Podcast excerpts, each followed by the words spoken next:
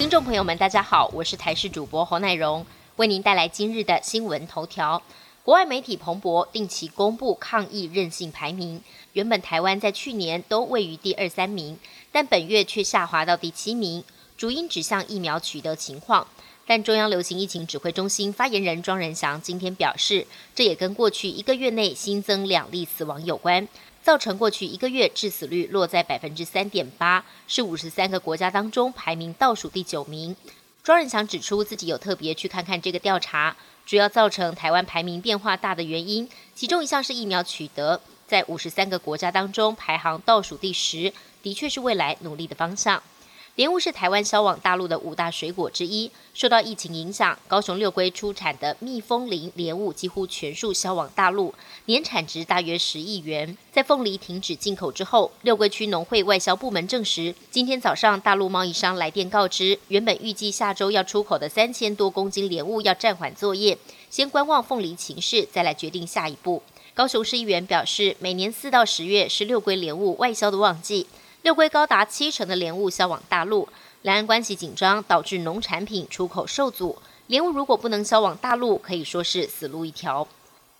港星吴孟达因为肝癌病逝，原本等待接受化疗，病情突然急转直下。医师指出，台湾罹患肝癌的高危险群大多为 B 肝或 C 肝的带源者，另外长期饮酒过量以及严重脂肪肝也都是危险因子之一。早期很多都没有迹象。等到出现右上腹疼痛、腹胀、疲倦、食欲不振，甚至有体重减轻、黄疸等症状，几乎已经进入晚期阶段。医生就建议肝病患者最好每半年定期追踪，及早发现、及早治疗，才不会成为肝癌未爆弹。在以新冠病毒流行为契机，对亚裔居民仇恨犯罪及骚扰行为骤增的美国纽约市，包括国会参众两院议员和市长在内约两百人参加的反对歧视集会，二十七号举行。手举“别把我们当替罪羊”等标语牌的华裔居民等等，聚集到曼哈顿唐人街附近的公园。纽约市透露，二零一九年发生过一起对亚裔的仇恨犯罪，去年骤增至三十起。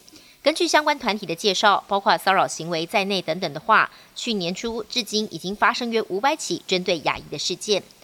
女神卡卡在罗马拍电影，洛杉矶家中的爱犬却成了歹徒下手的目标。他聘请的遛狗员雷恩也被枪击受伤，送进医院。卡卡在社群网站上表示要提供五十万美元，折合台币将近一千四百万赏金，找回两只爱犬。果然重赏之下，两只狗被送还给洛城警方，渴望安全无虞回到家中。根据欧美媒体报道，两只狗儿是由一名妇人送交警方。经过调查，这名妇人跟两只狗被劫走一点关系都没有。并不是歹徒的同伙，也没有参与作案，但他如何得到这两只狗的经过尚不明朗。先前女神卡卡宣布悬赏爱犬时，警方办案专家就曾经表示这是个很糟的点子，因为会带动另外一波名人宠物变成歹徒绑架勒赎的歪风。对此，女神卡卡并没有任何回应。意大利庞贝古城近日出土一辆装饰华丽的古罗马礼车。这辆四轮马车是在庞贝城西北方约七百米的朱利亚纳城一栋古老别墅的马厩附近挖掘出来的。这个马厩曾经在二零一八年出土三匹马。庞贝考古公园官员表示，这辆马车保存得相当完整，连缰绳都保存了下来。车身整体以铁、青铜及锡打造，有四个铁轮子、金属扶手及靠背，上面有一个可以坐一两个人的座位。值得注意的是，马车上装饰着仙女和丘比特的金属徽章，表明它可能用于结婚仪式。意大利文化部表示，这是独一无二的发现，在意大利前所未见。